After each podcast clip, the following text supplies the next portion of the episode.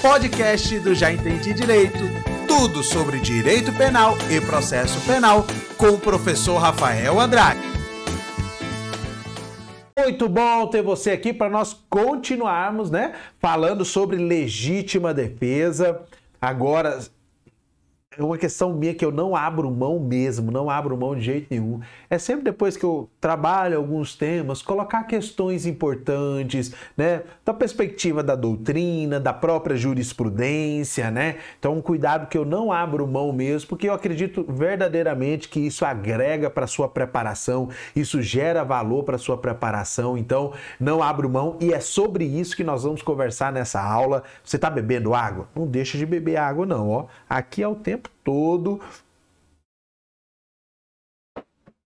Não abro mão de beber água, tá bom? Dá um pausa aí, beba sua água também, ok? Então, nós vamos conversar sobre algumas questões importantes aqui que envolvem a legítima defesa. E aí, é possível que o autor, né, o agente, haja em legítima defesa de um feto?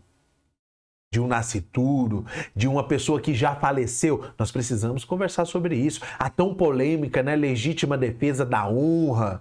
E aí é possível? Então, é nessa aula que nós vamos limpar, passar por cima, né, para não deixar de falar essas questões importantes. São, são institutos, claro que a gente não consegue aprofundar, porque isso demandaria muito tempo, mas elas orbitam, né? Aí elas orbitam o ambiente da legítima defesa. Eu entendo que é muito importante eu limpar isso daqui com você. Tranquilo? Beleza? Então, ó, já tá aí na tela, primeiro ponto, né? que sempre que a gente fala legítima defesa ou estado de necessidade, estabelecer o paralelo aí, a diferença entre ambos, né? Entre ambos os institutos, para não ficar dúvida sobre dúvida, tá ok? Ó, nós aprendemos lá colocar a caneta aqui, lá, voltar, só um minuto, ó. Colocar a caneta, não cliquei na caneta aqui, ó. Requisitos, né, do estado de necessidade aqui desse lado, tá ok? E legítima defesa lá do outro. Ó, estado de necessidade. O que que nós aprendemos? Situação de perigo. Aqui o bem jurídico não foi ofendido. Mas a situação, né, ela foi criada ali, ela já é iminente, ela já existe, né, o perigo, né, o bem jurídico, não, a ofensa não foi efetivada ainda, ok? Aqui nós temos na legítima defesa, ó, a agressão em si. Opa, ó, nós temos a agressão em si. E o que, que eu falei, né? Aqui, situação de perigo, até já vou falar aqui nesse terceiro quesito aqui, força maior, caso fortuito, aqui essa agressão que exige do ser humano um comportamento ativo, ou seja, ela só pode ser perpetrada por um ser humano. Tranquilo? E por isso aqui Desculpa, eu trabalhei o exemplo lá do pet, né, do cachorro que demanda ali um cuidado com relação aos ataques, se o cachorro ataca uma pessoa motivado, impulsionado por, por um ser humano, isso é agressão, não é perigo para o direito. Ok? Porque a força motriz, a força inicial, né, o que impulsionou foi é, o ser humano, o, o, animal ali, o cachorrinho, na verdade, ele é apenas um meio da prática, né? o meio pelo qual a agressão é realizada, tá bom? Agora, quando o cachorrinho, por de forma voluntária, mesmo o autor, né, o dono, tendo tomado todas as suas precauções, né, nós temos aí uma situação de perigo. Ok? Beleza? Então, Conversei com vocês sobre isso daí e é importante a gente limpar aqui, né? Ó, perigo atual, ou seja, né? O perigo ele já deve estar evidente. Eu não posso, o indivíduo não pode atuar sob a alegação de estado de necessidade, falando que ah, pode ser que aquele bem iria entrar em uma zona de perigo. Não, tá? O perigo precisa ser claro, as circunstâncias fáticas precisam corroborar o perigo posto. Beleza? Aqui não. Aqui é essa agressão ela pode ser atual e a agressão, conforme falei aqui, ó, motivada pelo ser humano, ela pode ser iminente e aqui o que eu expliquei para você, ó, um senso de imediatismo, a agressão futura, duas horas, três horas depois, não entra aqui, né, no conceito de agressão, né, iminente tá bom? Tomar muito cuidado com isso daí, por favor, tá ok? Ó, perigo vindo de um ser humano ou animal, né? Caso fortuito ou é, força maior, né? Tá ok, é possível sim que o ser humano esqueça, né? Uma, uh, um, um carregador na tomada, cause um incêndio ali, tranquilo, tá bom? Não tem problema nenhum. É possível também, né, a situação de perigo ser causada por um ser humano. Aqui somente, cadê? Ó, somente o ser humano. A agressão, somente, impulsionado por. Tranquilo? Conduta pode atingir, né? em estado de necessidade pode atingir ter um ser inocente. Foi o exemplo que eu usei na aula, né? E uma casa está pegando fogo, para romper o portão ali, eu utilizo o carro de alguém, pego um carro ali na rua. Eu até usei um exemplo de uma escada, né? É o, o indivíduo vai lá no material de construção, naquele afã ali, naquela correria, subtrai, né? Um, uma escada, uma escada do material de construção para subir o muro, para salvar o pet ou a pessoa que está lá dentro, tá ok? É, é, é, plena, é plenamente possível que eu atinja bens de terceiros, tá? Agindo em estado de necessidade. Aí só coloquei, embora é matéria civil, mas fiz a ressalva aí para você que vai gerar dever de indenização, ação de regresso, mas isso são questões lá do civil, tá ok? Tá? Legítima defesa não. Tá? Se o agente atua em legítima defesa, ele obrigatoriamente precisa atingir o bem jurídico do agressor integridade física, se for o caso, a vida do agressor, de quem está agindo, né, produzindo essa agressão. Só tomar cuidado, ó, tela de PC aí, só tomar cuidado com a aberratio ictus, tá bom? Que eu fiz a ressalva para você. O erro na execução. O autor agindo em legítima defesa, tentando acertar A, mas acaba acertando B, aberratio ictus, ele também vai agir, vai ser reconhecida a legítima defesa, tudo certo, e ele não, não vai ser imputado a ele nenhuma responsabilização penal. Tranquilo? Falei sobre isso lá na aula de legítima defesa. Tranquilo? É, nas aulas anteriores de legítima defesa aí. Tá ok? Ó, conflito entre bens jurídicos tutelados pelo direito. Tá ok? Repulsa contra uma agressão injusta. Tá bom? Tá? A injusta aqui entenda também como injustificada, tá bom? Uma agressão que obviamente foge de qualquer contexto, né? Não tem nenhuma justificativa para estar acontecendo. Aqui, ó, o conflito entre bens jurídicos é aquilo que nós tanto conversamos lá na aula de estado de necessidade nós temos um conflito por conta diante desse perigo, né, causado dessa situação de perigo, nós temos bens jurídicos conflitantes. Né, que também exige aí, né, um, um, um, um, exercício de proporcionalidade, tá? Ou o exemplo clássico aí, né, o indivíduo que comete um furto, né, popularmente conhecido aí como furto famélico, né? O direito à subsistência, alimentação é um direito, é um bem jurídico? Sim, não tem o que falar, tá ok?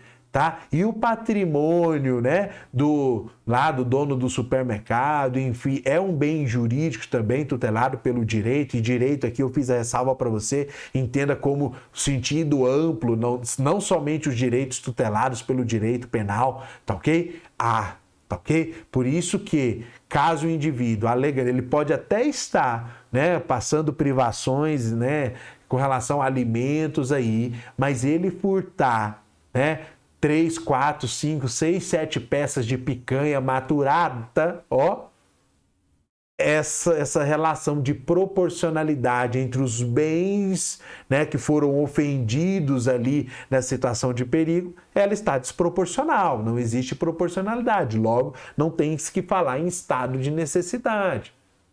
Ok? É a mesma coisa o indivíduo que é, é, que, quebra né, um portão, enfim, é, utiliza aí um veículo de um terceiro para romper um portão para salvar bens materiais. Né? Esse exercício aí de proporcionalidade ele fica prejudicado. Lembrando mais uma vez que é um exercício subjetivo, isso faz parte do direito do processo penal. Tranquilo? Então, no estado de necessidade, nós temos uma poderação entre bens tutelados pelo direito, tá? Direito aqui em sentido amplo. E aqui, do lado da legítima defesa, uma repulsa, deixa eu colocar aí, né? Uma indignação que praticar a conduta criminalizada ali é justificável na, na tentativa de inibir essa agressão. Por isso o excesso punível, tá bom? Nem todos podem alegar, né? O caso aí dos servidores públicos e deixei claro que tem essa função, claro, né, igual o salva-vidas, né, no caso aí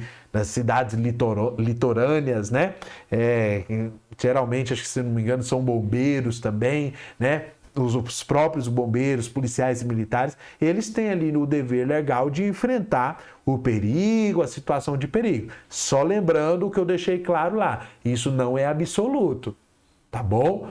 Não é absoluto, é possível sim que um, um, um, um, servidor público né, que tem essa função pode alegar estado de necessidade se né, ele agir ali poderia colocar é, em perigo um bem bem superior. Tá ok? Isso daí não é absoluto. Deixei isso claro lá, tá bom? E aqui a legítima defesa todos podem alegar, basta sofrer a agressão injusta ou, no caso né, de legítima defesa de terceiro, ver, né, presenciar e podendo agir alguém sendo agredido de forma injusta. Tranquilo? Então, é um paralelo aí que vocês viram, né, viu aí que tem muita coisinha nesse paralelo, né? Tem muita coisinha, então espero que isso aí tenha ficado claro para você.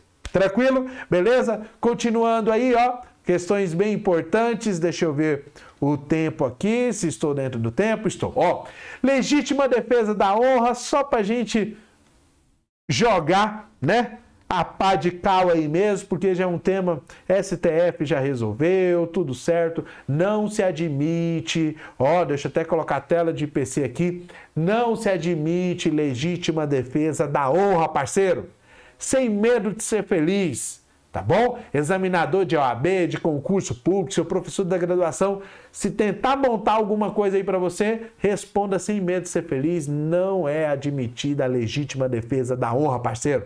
Tranquilo?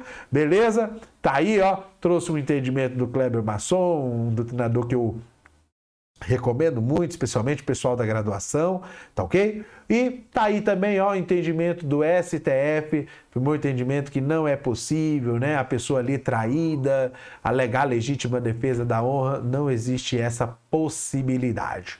Beleza? Seguindo aí, ó, legítima defesa e a provocação da vítima muito importante limpar isso daqui, especialmente vocês estão vendo aí, ó. Nós temos, né, a atenuante própria. Né? E se tratando de, de, de, homicídio, nós temos lá o homicídio privilegiado que prevê, né? no parágrafo primeiro, a terceira hipótese lá do privilégio é por injusta provocação da vítima, né? E o autor ali tenha uma reação agressiva. Então, é uma questão de raciocínio. Muita questão, eu falo agora especialmente o pessoal que está estudando para OAB, para concurso público, é uma questão meio que lógica tá bom? Ah, a vítima provocou, quer dizer que é agressão injusta? Não, não é injusta, tá ok? Ó, a mera provocação, deixa eu colocar aí, tá, né? Não dá enseja legítima defesa. Ao reagir a uma provocação por parte da vítima, a gente responderá pelo crime, podendo ser reconhecida atenuante, ó. Artigo 65, inciso 3, a linha B, existe, né? é, é, é uma atenuante próprio para provocação da vítima, tá ok? E até coloquei aí também né, o caso do, da legítima defesa é, no crime de homicídio, isso é, é, é, um dos requisitos do privilégio, né? Não quer dizer que sempre vai ser privilégio, tá ok? Só para abrir um parênteses aqui, né? Professor, basta a provocação da vítima para ser homicídio privilegiado? Não. É possível que o indivíduo tenha sido provocado, tudo certo, tá? Mas ele não tenha, ó, vai lá de forma fria, tá? E mata. Não tem que falar em privilégio, porque o privilégio exige, além da, da provocação da vítima, a violenta emoção. Se no cenário ali não teve violenta emoção, não tem que falar em privilégio. Então toma muito cuidado, aula de é, homicídio aí, crimes contra a vida, parte especial do direito penal. Tranquilo? Só fazer uma ressalva aí para vocês, parceiros. Tranquilo? Deixa eu voltar aí. Então não tem que se falar provocação da vítima, Legítima defesa de pessoa jurídica, é possível, é possível o emprego da excludente para tutela de bens pertencentes às pessoas jurídicas, inclusive do Estado, pois atua por meio de seus representantes e não pode defender-se sozinho. Veja-se o exemplo da pessoa que, percebendo uma empresa ser furtada, luta com o ladrão e imobiliza até a chegada do policial. Tá ok? O bem jurídico ali, né? A agressão era diretamente para o CNPJ. A pessoa. Ah, professor, mas aqueles bens são de um sócio. Sim, mas de forma subsidiária. Você agiu protegendo o CNPJ. Tá ok? Então, legítima defesa também é possível de pessoa jurídica. Beleza, turma? Beleza, ó, turma, o vício aí das salas de aula, né? ó, tá aí na sua tela tá bom? Legítima defesa do feto, o artigo 2 do Código Civil resguarda os direitos do nascituro, que pode ser defendidos por terceiro, por aí você já, já viu, né? Já definiu. É o caso do agente que, percebendo estar gestante na iminência de praticar um alto aborto, a impede, internando posteriormente em um hospital para que o parto transcorra normalmente, tá bom? Então, é possível sim a legítima defesa de um feto. Trouxe um exemplo aí, claro. Ah, professor, às vezes ali tentando imobilizar, causa uma lesão corporal no braço, um hematoma aqui, legítima defesa do feto. Tranquilo? E aí, fala para mim aí, tá ok? Ó, a proposta aqui realmente é ser 100% interativo, não quero ter uma, apenas um papel figurativo, não, é, é, na, sua, na sua jornada. Então, deixa aí nos seus comentários aí se realmente você sabia disso, se nossos momentos aqui estão agregando ou não para você, tá? Vou ficar muito feliz, tá? Ó, legítima defesa de cadáver se o próprio direito penal, né? Deixa eu até colocar aí. Se o próprio direito penal protege, né, a honra dos cadáveres, como que a legítima defesa também não vai alcançar, né? Ó, embora com alguma controvérsia, pode-se ainda falar em legítima defesa do cadáver. Nada obstante não seja titular de direitos, a utilização de causa justificativa encontra amparo no reconhecimento que o Estado lhe confere, em respeito à sociedade e aos seus familiares, criando inclusive crimes destinados a esse desiderato. Foi o que eu falei para vocês.